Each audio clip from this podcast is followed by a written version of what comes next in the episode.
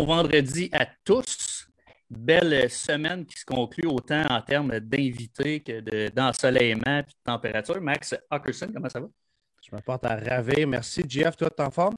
Très en forme, très en forme. De petites journées de congé au début de la semaine, ça, ça, ça revampe un peu l'énergie. Bon, excellent, excellent. Écoute, aujourd'hui, on reçoit euh, Jean-François Ménard.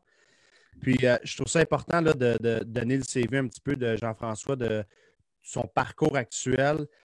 Euh, c'est un gars qui a travaillé avec euh, le Cirque du Soleil, euh, qui a aidé plusieurs athlètes au cirque à faire multiples performances historiques. Il a travaillé avec les Blue Jays, il a travaillé avec le FBI, il a travaillé avec des athlètes olympiques comme Michael Kingsbury. il a créé Cambio Performance, qui sont un organisme de préparation mentale. Il a été coach invité à l'équipe nationale féminine de baseball avec André Lachance. Euh, il est conférencier actif. Il est auteur de l'Olympien au bureau. Euh, il s'occupe aussi de la préparation mentale de Laurent Duvernay-Tardif, Marie-Ève Dicker. Euh, donc, un très long CV, puis je pense que nos auditeurs vont le trouver très intéressant aujourd'hui. Jean-François Ménard, mesdames, messieurs. Bon matin, les gars. Bon matin, bon matin. Bon matin, Jeff sincèrement, de parler de, baseball un vendredi matin, il n'y a rien de mieux. le vendredi, on veut, euh, surtout le matin, on veut faire des choses qui nous activent là, pour bien partir la journée et rentrer le week-end en feu. Fait que, euh, je vous remercie de m'avoir invité un vendredi matin pour faire ça. Ben, merci à toi. Merci à vraiment, Vraiment, vraiment, vraiment. Moi, je suis content de t'avoir ce matin parce que, euh, honnêtement, je te connais quand même sans te connaître, en fait. Là, puis, c'est ça. J'ai bien des questions, bien content de t'avoir ce matin. C'est toujours intéressant. Le côté mental du sport, je pense qu'on. Je ne veux pas dire qu'on le sous-estime, mais c'est tellement important que j'ai hâte de t'entendre là-dessus. Ben, ben, Jeff, en fait, je vais te reprendre. On le sous-estime. C'est pour ça, je pas, pas parce que je suis biaisé, parce que je gagne ma vie à faire ça, mais euh, encore aujourd'hui, c'est. Euh, c'est un peu, c'est encore tabou, on va le dire. Il y, a, beaucoup de gens qui vont dire Ah, non, je ne vais pas travailler en, en, préparation mentale ou avec un psychologue parce que je n'ai pas des problèmes psychologiques.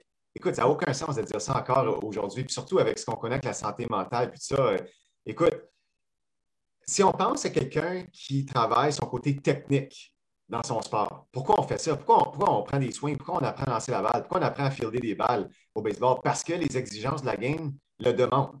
Euh, pourquoi on entraîne notre corps à être plus fort, plus puissant?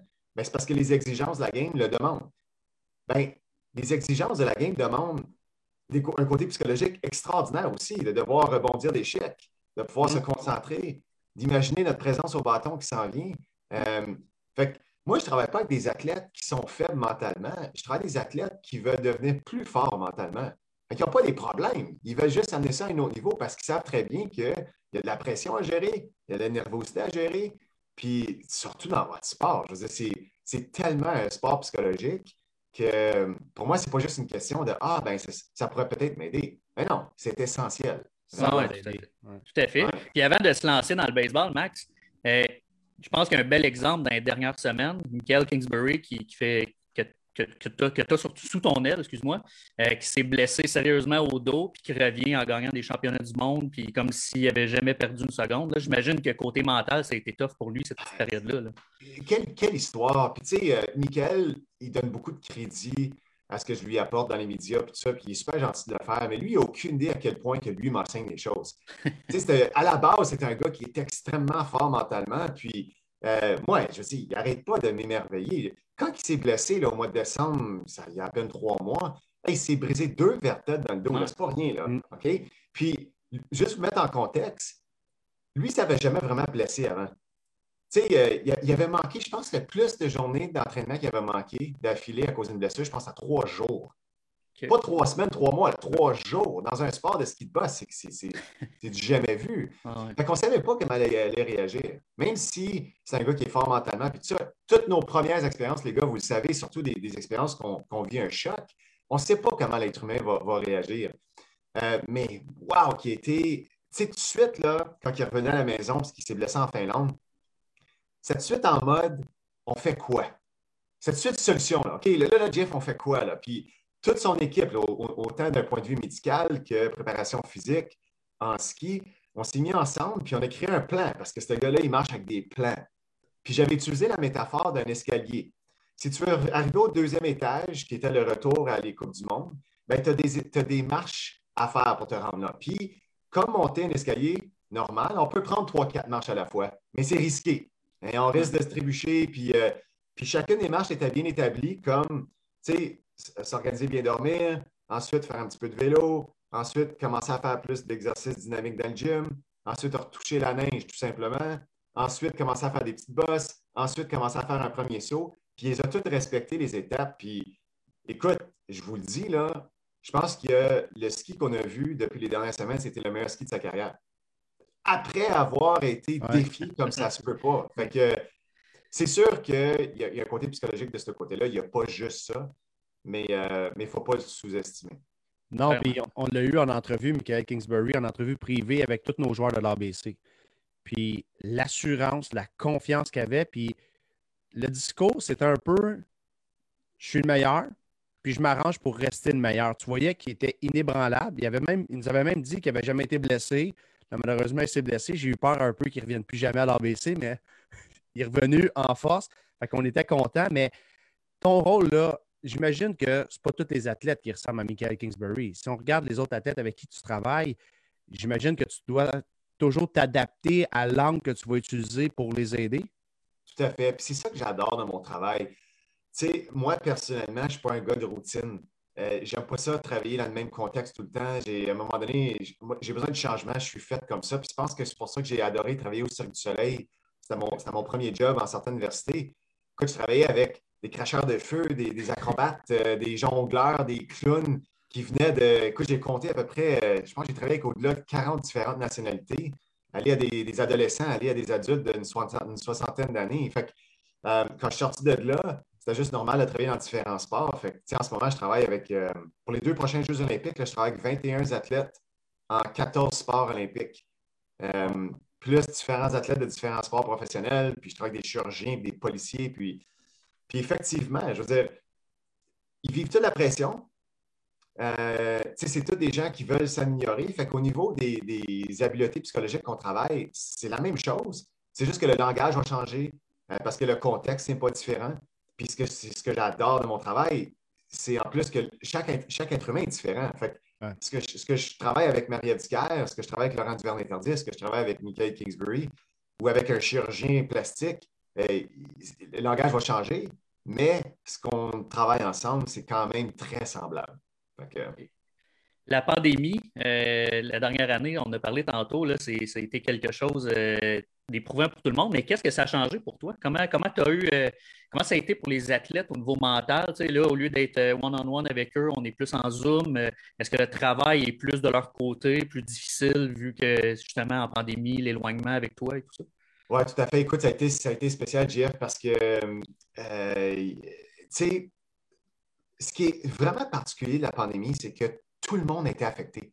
Tu sais, tu prends comme. Euh, euh, tu prends un athlète qui, se blesse ou tu sais, une équipe qui est sortie des playoffs. Ou, tu sais, c'est toutes des, situations particulières qui vivent leur propres défis. Mais là, tout le monde, au mois de mars l'année passée, a été affecté. Fait que euh, la raison que je mentionne ça, c'est que même moi, je vais l'admettre, je vais me rendre vulnérable, puis ça ne me dérange pas d'en parler. Moi, j'en ai, arraché. Là. Au mois de mars, avril, mai, l'année passée, là, même à quelqu'un qui enseigne ces choses-là, de gérer l'incertitude, puis euh, écoute, je ne suis pas un robot, là, je suis un être humain avec des émotions, mm. puis euh, moi, j'ai trouvé ça difficile. ça m'a pris un bon mois, mois et demi avant que je m'adapte.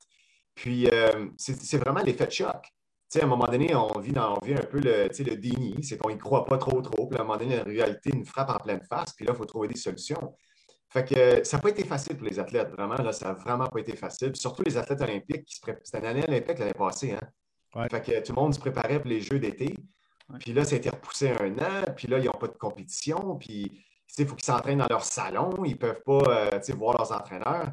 Ça n'a vraiment pas été facile, mais pour le bien du podcast ce matin, ce que je veux partager faire réfléchir les gens, c'est que euh, malgré que ça n'a pas été facile au début, les athlètes, à la base, quand tu, penses à, ou je dirais le monde du sport en général, on a des cerveaux qui s'adaptent. On est fait de même. Tu sais, d'être dans un, match de baseball où est-ce que tu sais, euh, tout va bien les trois premières manches, puis là, bang, 104e manche, on se fait mettre cinq points à pleine face. Hey, on vit des émotions, là. On n'est pas content. Il faut trouver une façon de rester concentré. Euh. puis là, c'est un petit exemple, mais il y en a plein d'exemples comme ça dans le monde du sport parce qu'on on, a des cerveaux qui gèrent l'adversité. On est fait comme ça. Fait que moi, un des messages que je donnais toujours aux athlètes, c'est saviez-vous qu'une des choses qu'on aime le plus du sport, c'est l'inconnu? Puis souvent, les athlètes me regardent Ben voyons donc, de quoi tu parles? Je dis Ben, écoute, si je vous dis, disons, on va voir un match Blue Jays, OK? On s'en va ensemble, on, conduit nous trois là, de Montréal, on s'en va à Toronto. Là. Puis pendant qu'on est en route là, pour aller voir le match des Blue Jays, je vous dis Hey les gars, euh, les Blue Jays gagnent 6 à 1 à soir. Mais pour vous aller au match, je vous le dis, si le match finit 6 à 1, ben, Évidemment, on ne veut pas savoir ça. ce qu'on adore, c'est de vivre le match et de ne pas savoir ce qui va arriver. Fait que la pandémie, c'était un peu ça. C'est qu'on ne sait pas ce qui va arriver en deux semaines, dans deux mois, dans un an. Puis je rappelais ça aux athlètes constamment. Puis moi, je suis un grand croyant, les gars, que la meilleure façon de gérer de l'incertitude, c'est en mettant le focus sur les certitudes. Mm-hmm. D'essayer de prévoir ce qui va arriver dans trois mois, on ne sait pas. Même pour vous autres cet été, on ne sait pas ce qui va arriver avec le baseball exactement. Mais ce qui se passe dans la prochaine semaine, on a une bonne idée. Puis de plus en plus qu'on met notre focus là-dessus et qu'on se prépare avec ça, bien, ça va s'occuper de peu importe ça va être quoi dans les, dans les, euh, dans les quelques prochains mois. Donc, euh, les athlètes ont été très bons, je dois dire, là, puis on a eu beaucoup de plaisir à, profiter de ce temps-là, à parler de plein de choses qu'on habituellement n'a pas le temps parce qu'on est toujours en train de se préparer pour des compétitions. Fait que, euh, c'est sûr qu'il y a eu des, défis, mais, mais, je trouve qu'il y a eu quand même beaucoup de positifs qui est sorti de ça aussi. Je t'amène, je prends la balle au rebond, je t'amène du côté de l'attitude. Euh, tu compares souvent l'attitude positive versus la bonne attitude à avoir. ça, je pense que je pense que c'est important pour les joueurs qui sont à l'écoute, pour euh, les entraîneurs aussi. Euh, comment on peut transposer ça vers le baseball en, comparant les deux attitudes possibles? Tout à fait. Ben écoute, je ne sais pas si vous avez lu le livre Le Secret, en anglais The Secret, qui a été, qui publié, en, je pense, en 2001 ou 2002. Euh, écoute, ça fait un, ça fait, c'était super populaire, le livre. La raison que c'était populaire, c'est parce qu'à l'époque, il n'y avait pas de livre qui a été publié comme ça. Puis c'est le concept de ce qu'on appelle la loi d'attraction. Parce que tu as des pensées positives, tu imagines un futur euh, rose, ça, va arriver. C'est pas tout à fait ça. Oui, oui, il y a de la vérité à ça, mais euh, moi, j'ai la misère avec être toujours positif. La raison, c'est que souvent, quand on a une attitude toujours très positive, c'est qu'on va masquer des émotions profondes qui sont peut-être plus du côté négatif, euh, côté négatif qu'on doit vivre comme être humain. Comme la frustration, c'est important de la laisser aller quand on est frustré. Si on a de la colère, si on, a des regrets, si on a peur de quelque chose, c'est important de le vivre, d'en parler, puis de, de, trouver des outils pour le gérer. Euh, puis de juste, de juste masquer ça avec du positif ou être constructif, ce n'est pas toujours la meilleure solution. Puis moi, je suis un grand croyant de. On, on, apprend beaucoup par contraste. On apprend comment avoir une bonne présence au bâton en ayant quelques présences qui sont poches. Ouais. On, on, apprend à gagner quand on perd. Euh, les, Canadiens, on, aime l'été parce qu'on a des hivers. On, est fait de même. On, apprend et on apprécie beaucoup par contraste. Donc, pour moi, il y a une grande différence entre avoir une attitude positive et avoir la bonne attitude. Puis ce que je veux dire avec ça, c'est que si, disons, là, on prend, euh, un lanceur au baseball, que ça fait des semaines qu'il travaille sur sa constance, d'avoir des petites routines où quand il abat sur le monticule, peu importe le type de match qu'il va vivre, il veut s'assurer de rester concentré, puis de porter attention à ce que le receveur demande, puis de travailler sa précision, puis bon, je pourrais en parler pendant longtemps. Si là, il travaille fort là-dessus, puis que finalement, ça ne porte pas fruit dans le match. Mais à la fin du match, là, à titre de préparateur mental, la dernière chose que je veux que ce lanceur-là se dise, puis que l'entraîneur lui dise, c'est Ah, c'est pas grave, là. Il va en avoir d'autres ou c'est pas la fin du monde. Écoute, pour le jeune, c'est peut-être la fin du monde. C'est correct. C'est correct qu'il soit frustré. Moi, je veux qu'il soit frustré par rapport au fait qu'il n'a pas pu appliquer ce qu'il a travaillé, Mm-hmm. Mais je ne veux pas qu'il reste dans cette frustration-là trop longtemps. Et là, la distinction. Exact. Tu prends un Tiger Woods, là. Là, Tiger Woods, le golfeur. OK, là, il y a bien des affaires associées à Tiger Woods maintenant, là, mais Tiger Woods. Dans ses... dans le golf. C'est ça. Puis, tu sais, il faut admettre que ce qu'il a réalisé dans le golf, c'est surhumain. Moi, j'ai grandi avec Tiger Woods. Puis, quel athlète! Je veux dire, de performer sur demande, il y en a très peu que j'ai vu euh, comme lui. Mais quand Tiger Woods, dans ses bonnes années, là, il faisait un mauvais coup, est-ce qu'il était, est était, souriant après? Est-ce qu'il était joyeux? Pas pantoute. Tu le voyais lancer son bâton. Ou tu sais, tu ben, peut-être pas toujours lancer son bâton, mais tu le voyais, tu sais, grimacer, puis sérieux, puis il n'était pas content. Rugir. Puis là, la caméra revenait sur lui 30 secondes après, puis tu le voyais plus, ce visage-là. Il était passé à autre chose. Il avait, il avait vécu la frustration, il l'a expulsé, puis en passant, il y a quelque chose qu'il faisait, ce gars-là, puis on le voit. Pour ceux qui ne connaissent pas beaucoup, vous n'êtes peut-être pas au courant, mais il utilisait une, technique où est-ce qu'il, lorsqu'il n'était pas content, il contractait ses muscles. Il contractait ses avant-bras, contractait son thorax pour vraiment, là, euh, de vraiment sentir la frustration, puis là, de la ressortir. Puis là, en marchant, c'était tout de suite solution. OK, où ma balle? Commence à planifier ce que je vais faire? Puis, euh, Mais il n'était pas positif là, tout de suite après son coup. Là. Mm. Parce que s'il était positif, il disait Ah, c'est pas grave, c'est pas grave, c'est pas grave. Mais là, tu as le risque de transporter cette frustration-là dans ton prochain coup. Comme lanceur, d'amener ça dans ton prochain match. Ou comme frappeur, d'amener ça dans ta prochaine présence au bâton. Euh, fait pour moi, quelqu'un qui est fort mentalement, un Michael Kingsbury, c'est la même affaire. Quand ça ne va pas bien, là, puis là, il y a des gens qui disent ça va toujours bien pour Mick. Non, ça ne va pas toujours bien pour Mick. Dans les entraînements, il y a des moments que ça ne va pas à sa façon. Puis, il m'a dit, là, Mick est capable de se fâcher. Je ne sais pas s'il en a parlé dans votre, euh, dans votre podcast, mais euh, quand il se fâche, il est capable de se fâcher. Mais il ne reste pas là-dedans longtemps. il passe à autre chose. Euh, puis c'est en se fâchant de temps en temps, puis que ça ne va pas de la façon de temps en temps, qu'on apprécie beaucoup plus quand ça va bien, puis qu'on se force à trouver des solutions.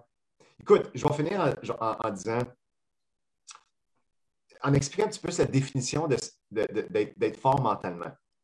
Souvent, les gens me demandent de définir, ça veut dire quoi être fort mentalement? Puis selon moi, d'être fort mentalement, ça veut dire de choisir d'avoir la bonne attitude dans des moments que tu n'es pas supposé de l'avoir.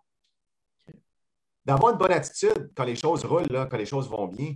Facile. Facile. Ben, facile. Tout le monde est capable de faire ça. Tu ne deviens pas plus fort mentalement dans ces moments-là tu deviens plus fort mentalement quand tu es challengé, puis que tu dois choisir de voir le bon côté des choses, de trouver des solutions dans des moments où est-ce que tu es dans la merde. Excuse-moi le langage, mais on, parle de sport, là, fait qu'on utilise ce, langage-là. Euh, puis tu sais, je vais, je vais, donner un exemple, puis écoute, je ne connais pas l'athlète personnellement. Mon exemple, c'est vraiment basé sur ce que je vois de l'externe, mais je vais l'utiliser parce que c'est un exemple québécois que tout le monde va pouvoir comprendre. Je prends Eugénie Bouchard, par exemple. Tu sais, Eugénie Bouchard, qui a eu un succès incroyable, puis qu'on l'a-tu aimé, Eugénie, quand elle est passée de 150e mondial à 5e mondial en peine de un an? Puis, tu sais, tout le monde disait, ah, elle est tellement forte mentalement, puis tout ça. Puis oui, c'est vrai qu'elle démontré plusieurs moments qu'elle était combative, puis, euh, euh, mais de se rendre au top, c'est en quelque sorte facile. Ah, je fais attention à ce que je dis, mais, mais c'est vrai. On, est un peu, on est un peu naïf des fois. On se rend là, c'est comme, wow, comme c'est arrivé vite. Mais de rester là, c'est une autre affaire. Puis, tu sais, on regarde ce qui est arrivé par la suite, puis il y a peut-être un paquet de facteurs que je, qui expliquent ce qui est arrivé aussi, puis je ne suis, pas conscient. Mais ses comportements sur le court ont complètement changé, mais complètement lorsqu'elle était défiée. Puis je trouve que c'est une belle image pour le public pour expliquer l'importance de, tu sais, on développe une force psychologique quand on est défié, quand ça ne va pas bien. Puis je prends toujours l'exemple aussi de lever des poids dans le gym. Tu sais, si on parle de prendre quelque chose de super simple, OK? Des bicep curls. Si tu fais juste lever des poids qui sont faciles, les 5, 10, 15 livres, si tu es capable d'en lever 25, 30, ben, tu ne deviendras pas plus fort physiquement parce que tu n'es pas en train de défier ta charpente. Mais si tu lèves, si tu es capable de lever 25, OK, on va essayer 27,5 ou 30. Puis là, oh, quand c'est difficile, mais, mais là, tu apportes une autre technique, tu mets un peu plus d'attention là-dessus. Peut-être deux, trois semaines après, tu es capable de lever 30 livres. Exact. Mentalement, c'est la même chose. Il faut passer à travers ces, moments-là de difficulté pour pouvoir éventuellement arriver à une, situation où est-ce que ce qui nous a défié il y a un mois, mais maintenant, ça ne nous défie plus. On est rendu ailleurs. Fait, pour moi, c'est ça la force psychologique. Puis de juste être positif tout le temps, c'est dangereux. Puis de choisir d'avoir la bonne attitude dans les bons moments, pour moi, c'est la meilleure approche à avoir. Je trouve ça, euh, je trouve ça tellement intéressant pour vrai parce que je pense qu'on peut amener ça aussi dans des situations de vie, un décès, une séparation. Il y a plein de choses qui peuvent arriver aussi, puis que c'est difficile, mais je trouve ça vraiment. Parce que, en plus, moi, j'ai le réflexe d'être le plus positif possible. J'ai amené ça dans ma vie à un moment donné, puis je, me rends compte que ouais, c'est vrai que des fois, il faut prendre un échec pour peut-être s'améliorer avec cet échec-là et tout. Mais je trouve ça vraiment pertinent. Euh, puis parlant d'échecs, en fait, vas-y, Max, excuse-moi. Oui, si tu m'excuses un instant. Tu sais, sur le terrain, là, moi, ce que, ce que je vois beaucoup, c'est les gars sont prêts à vivre la frustration. Puis la question que je leur pose souvent, quand ils sont fâchés et qu'ils ne dérougent pas, c'est OK, c'est quoi la solution? Tu es fâché, là. Tu n'es pas content. C'est quoi la solution? Qu'est-ce que veut dire la solution? Mais ben, tu ne peux pas rester de même. Tu ne peux pas rester dans ton état de frustration. Tu l'as vécu. Maintenant, qu'est-ce qu'on fait? Quel chemin qu'on prend. Parce que si tu restes dans l'état, tu sais, puis souvent on dit Ouais, mais tu es, tout le temps positif, mais sinon je ne suis pas positif. Je prends l'attitude que tu devrais. J'essaie de t'amener avec moi où ce que tu devrais aller.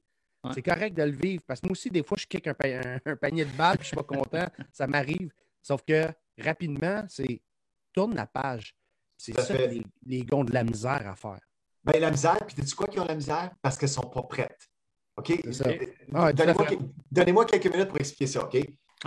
Moi, moi j'étais un joueur de balle, j'étais un, joueur de, softball. J'ai joué à Réco toute ma vie. Puis, tu sais, à titre d'arrêt il y a de l'action, là. Tu es invité dans quasiment tous les jeux. OK? Puis, moi, une question que je me pose comme arrêt puis tu sais, si je ne euh, joue pas professionnel élite, là, euh, mais je suis quand même compétitif. Quand je joue à balle, je joue à balle, je veux gagner. OK? Fait que je me pose toujours la question, Jeff, tu vas-tu faire une erreur à partir de maintenant jusqu'à la fin de l'année? C'est 100% sûr. Parfait, Jeff. Tu viens de reconnaître ça. Tu vas-tu faire une erreur d'ici le prochain mois? Il y a des très bonnes chances que oui. Bon, je reconnais ça. Jeff, y a-t-il une chance que tu vas faire une erreur ce soir? Puis, la réponse est oui. OK? Fait étant donné que je reconnais, j'admets que c'est sûr qu'il y a des erreurs qui vont arriver, je vais être plus prêt à l'accepter. Mais si un athlète arrive dans son match, il dit moi, moi, je vais être parfait. C'est sûr, je suis parfait si je ne fais pas d'erreur. Mais quand l'erreur arrive, on capote. Le système limbique devient très impulsif et réactif puis que le, focus est complètement, complètement, complètement changé, euh, puis qu'on n'est pas capable de justement rebondir par rapport à ce qui se passe. Puis j'utilise souvent l'exemple de il faut avoir un cerveau qui fonctionne comme un GPS. Vous savez comment ça marche un GPS, les gars? Vous partez de chez vous, mettez l'adresse pour aller, euh, disons, au stade olympique, puis dites go. Puis là, ça vous trace un, chemin pour vous rendre là. Bon, vous savez qu'à Montréal, il peut y avoir beaucoup de trafic, il peut y avoir de la construction, puis qu'à un moment donné, il va y avoir une route qui est barrée. Tu arrives là, puis qu'est-ce que le GPS fait de façon automatique? Il va recalculer la route. OK? Est-ce que le GPS chiale? Est-ce que le GPS va trouver des excuses? Ben non, il ne va pas dire Ah, là, je vais arriver en retard, puis c'est pas juste, puis ça ne devrait pas être de même. Ben non. le GPS, de façon automatique, va trouver une solution pour te rendre à ta destination. OK? Comme joueur de balle, tu peux faire la même affaire. Fait que, par mm-hmm. exemple, à titre d'arrêt court, quand je fais une erreur, ce que je vais faire, c'est que je vais me tourner de bord, je vais regarder vers le champ, je vais prendre trois, quatre pas. OK? Puis ça, c'est pour moi, c'est un moment de transition pour dire OK, Jeff, là, les, beaux, les beaux mots de l'Église, c'est le temps de les dire. Là, OK? Fait que sors-les, là. OK? Puis souvent, ce que je vais faire, c'est que je vais enlever ma casquette, je vais secouer, ou je vais piquer un peu de terre, un peu de sable. Puis ensuite, je vais me retourner. Puis le moment que je me retourne vers le frappeur ou le lanceur, ou l'avant-champ, bien, je n'ai pas le droit de me tourner jusqu'au temps que je suis prête. Fait que je me donne, je me donne le luxe d'avoir 3-4 pas, 5-6 secondes pour laisser aller. Puis quand je me retourne, là, je suis prête à reprendre. Euh, puis là, c'est le moment où je remets ma casquette, je me plante les deux pieds, c'est let's go. Puis la chose que je vais me dire, je ne veux pas être une victime de la situation, parce que c'est facile de se dire oh, le frappe pas à moi, frappe pas à moi, tu viens d'en manquer une, frappe pas à moi, frappe pas à moi. Puis tu sais, le bail qui m'écoute en ce moment, on est, on est tous pareils, c'est facile. Ça, c'est notre système limbique qui nous fait parler comme ça. Mais moi, je me force et je me le dis même des fois à voix haute. Amène-la à ta balle. Let's go, amène-la. Amène-la à ta balle, je suis prête. Puis je fais par esprit pour être sur mes orteils et non sur mes talons. Parce que d'un point de vue physiologique, quand on est vulnérable, on est sur les talons carrément. Tu, où est son centre de gravité là, est un petit peu plus en arrière. Là, la balle arrive, puis là, tu n'es pas bien positionné, puis que plus souvent qu'autrement, ça devient plus difficile de faire ta tâche. Donc, euh, euh, souvenez-vous du concept d'une mentalité GPS, puis que tu peux quand même te rendre à ta, à ta destination même s'il y a des problèmes, même s'il y a des embûches. Puis, moi, je l'ai toujours dit, les meilleurs athlètes au monde, puis moi, je suis, je suis vraiment choyé de travailler avec plusieurs athlètes qui dominent leur sport, là, ils en font des erreurs. C'est juste qu'ils sont tellement bons à répondre rapidement à leurs erreurs qu'ils ne restent pas poignés là-dedans longtemps, puis qu'ils sont capables de retrouver du succès rapidement. Puis surtout au baseball, où est-ce que, tu sais, tu vas jamais, tu vas jamais frapper pour une moyenne de 1000. OK? Tu vas jamais passer une saison complète sans faire d'erreur. Comme lanceur, tu vas en lancer des balles, tu vas en marcher des joueurs. OK? C'est pas ça que tu veux éviter.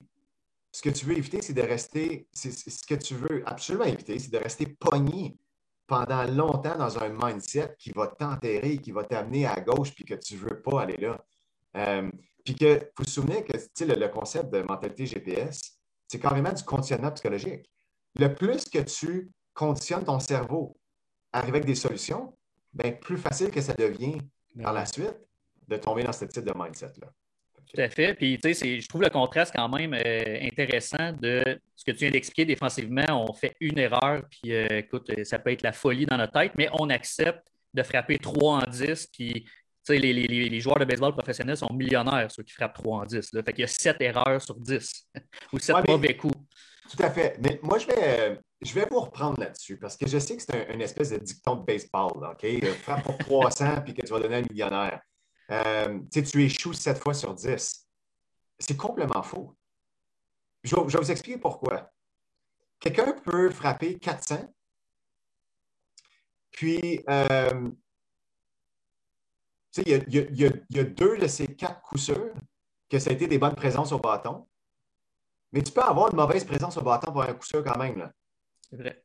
Un mauvais swing, tu le pognes sur le bout du bat, si ça tombe par-dessus l'arrêt court, euh, tu un scratch. Là, Puis tu peux avoir quelqu'un qui peut avoir huit super bonnes présences au bâton, puis frapper pour 200. Fait qu'il faut faire attention comment est-ce qu'on évalue qu'est-ce qui est un échec, puis qu'est-ce qui est, qu'est-ce qui est euh, qui est, un, qui est un succès parce que tu peux avoir une super bonne présence au bâton, frapper une flèche, mais une flèche, là, tu as cogné solide, là, puis la défensive t'a bien placé, puis ils l'ont attrapé. Euh, mais selon moi, ce n'est pas un échec, pas tout ça. Euh, puis il faut faire attention dans le langage. là, je, là, je vous mets sur le spot, là, mais il ne faut jamais oublier que surtout pour les jeunes, OK, qui sont encore mûrs, puis que, qui, qui, qui écoutent les entraîneurs, puis qui écoutent les paroles qu'on utilise. Puis moi, j'aimais un gros gros focus sur l'exécution de ce que tu fais et non le résultat. Puis surtout au baseball, parce que les probabilités que tu vas frapper plusieurs coups sûrs, ils vont augmenter si tes présences au bâton sont de qualité. Puis une présence au bâton de qualité n'égale pas un coup sûr. Puis ça, il faut faire bien attention. Oui, exact. Puis je vais t'amener là-dessus. Nous, on travaille beaucoup en quality at bat. Là, on a parlé de statistiques. C'est vrai que quand on regarde les statistiques, un frappeur de 300 dans le baseball majeur va gagner beaucoup d'argent. Mais effectivement, à notre niveau, même à l'ABC, puis c'est quelque chose qu'on essaie de beaucoup changer, c'est on compte ce qu'on appelle les quality at bat. Il y a une intéressant vidéo d'Evan Longoria. Donc, si vous allez sur YouTube, Evan Longoria, quality at bat, vous allez comprendre comment on calcule tout ça. C'est fascinant. Puis ça ne va pas en termes de coup sûr. Souvent, le scratch it, les mamans vont applaudir, les papas vont être contents des estrades. Puis la line drive qui est attrapée d'un main du chanson qui est sortie à 100 000 à l'heure, les parents disent Ah, Colin. Tu, vas sentir la perception des estrades quand, au contraire, le scratch-it, on va dire pas fort ça. Puis que la line drive, ça devrait être Yes, tu vas à shot? Tout à fait. Tu comprends? Puis c'est comme ça qu'il faut amener nos jeunes. Mais nos jeunes, ne sont pas éduqués de cette façon-là. Fait quand il nous arrive qu'on parle de qualité à bat, qu'on est content qu'il ait fait une présence de huit lancés, puis qu'il ait fini ça avec une flèche d'un mètre du troisième but, il nous regarde, il dit J'ai pas fait avancer à cause de l'équipe, j'ai pas fait de points, j'ai pas frappé la balle à 400 pieds. Comment toi, comme coach, tu peux être content? Là, c'est le clash de ce que moi, je perçois comme quelque chose de bien, puisque le joueur, pour lui, est quelque chose de bien. Donc, c'est pour ça que la préparation mentale aussi devient un aspect important de quand nos joueurs sont bien setupés entre les deux biscuits, comme je dis souvent, ben, ils vont être capables de rentrer au banc et dire j'ai pas besoin de vivre de frustration parce que j'ai eu un quality at bat, puis j'ai avancé pour moi personnellement. Puis moi, je vais aller encore plus loin que ça. Euh, un joueur, de, un, frappeur là, qui, est, qui est vraiment solide entre les deux oreilles peut même voir un strikeout comme un quality at bat. Ben Parce que c'est peut-être la présence qui va retenir le plus d'informations pour savoir quoi faire la prochaine fois qu'il arrive au bâton. Mm-hmm. Par exemple, par exemple, deux prises, là, dans sa tête, là, quand il y a deux prises, il commence à se dire, là, là, faut pas t'en manquer, faut pas t'en manquer, faut pas t'en manquer, faut pas t'en manquer. Puis là, il soigne dans le beurre, c'est même, même, même pas proche, là. Ben, frustré, correct, tu vis ta colère, mais l'apprentissage que tu peux avoir de ça, puis de te rendre compte, ben oui, mais c'est sûr, si tu n'as pas eu de chance de frapper la balle, tu ne te concentrais même pas à la balle qui sortait de la main du lanceur. ton focus était complètement interne. Tu n'arrêtais pas de te dire manque-la pas, manque-la pas, manque-la pas. Fait que si tu es capable de faire cette réflexion-là puis d'apprendre de ça, il y a des bonnes chances que ta, prochaine présence au bâton elle peut être solide. Là. Euh, fait que pour moi, c'est toujours une question de perception. Puis, euh, puis vous êtes un sport tellement de statistiques. Puis c'est pour ça, des fois, c'est difficile de, de se détacher de ça. vous avez des statistiques, vous autres, pour tout. Hein? C'est incroyable. Oui, puis la seule qu'il n'y a pas, c'est qualité at bat. Elle n'est pas, pas marquée euh, QAB. Là. Tu ne peux pas le calculer euh, vraiment. À moins je, lance le défi, je lance le ah défi aux entraîneurs aux athlètes de peut-être peut garder un tableau de quality at bat, puis que tu demandes aux jeunes de faire une auto-évaluation. À chaque fois qu'il revient euh, dans, dans l'abri, c'est de, dans un carnet ou de cocher. Qu'est-ce qu'il a appris de cette présence-là? Euh, je, pense que ça, je pense que ça se fait, c'est facile aussi. Hey Jeff, il ne nous reste pas beaucoup de temps. J'ai des gens sur Facebook qui ont des commentaires, puis il y a deux choses qui reviennent euh, particulièrement.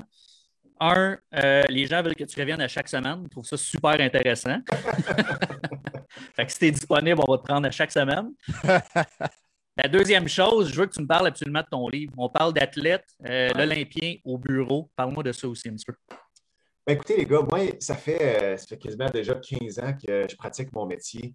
Puis j'ai commencé ma carrière au Cirque du Soleil. Fait que pendant cinq ans, euh, c'est moi qui étais le préparateur mental au siège social ici à Montréal. Puis on préparait les artistes avant d'aller sur les spectacles. Puis, puis après ça, j'ai parti ma business en 2013. Puis à, l'époque, je travaillais pas mal plus avec des athlètes.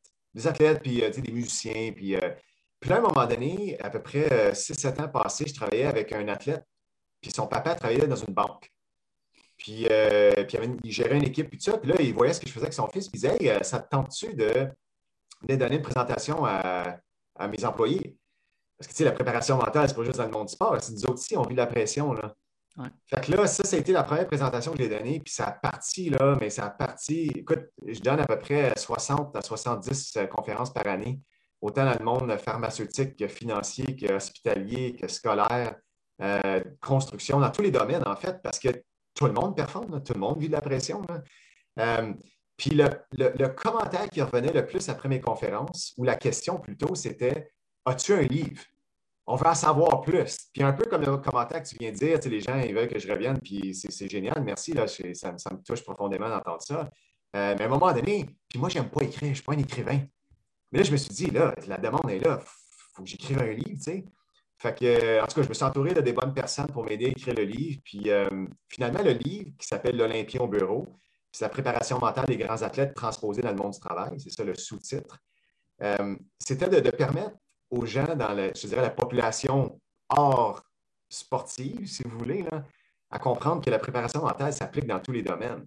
Euh, fait que, j'explique plein de, j'explique les, habiletés psychologiques comme motivation, euh, confiance, concentration, euh, avoir un bon mindset, résilience, gestion de stress, et ainsi de suite. Là.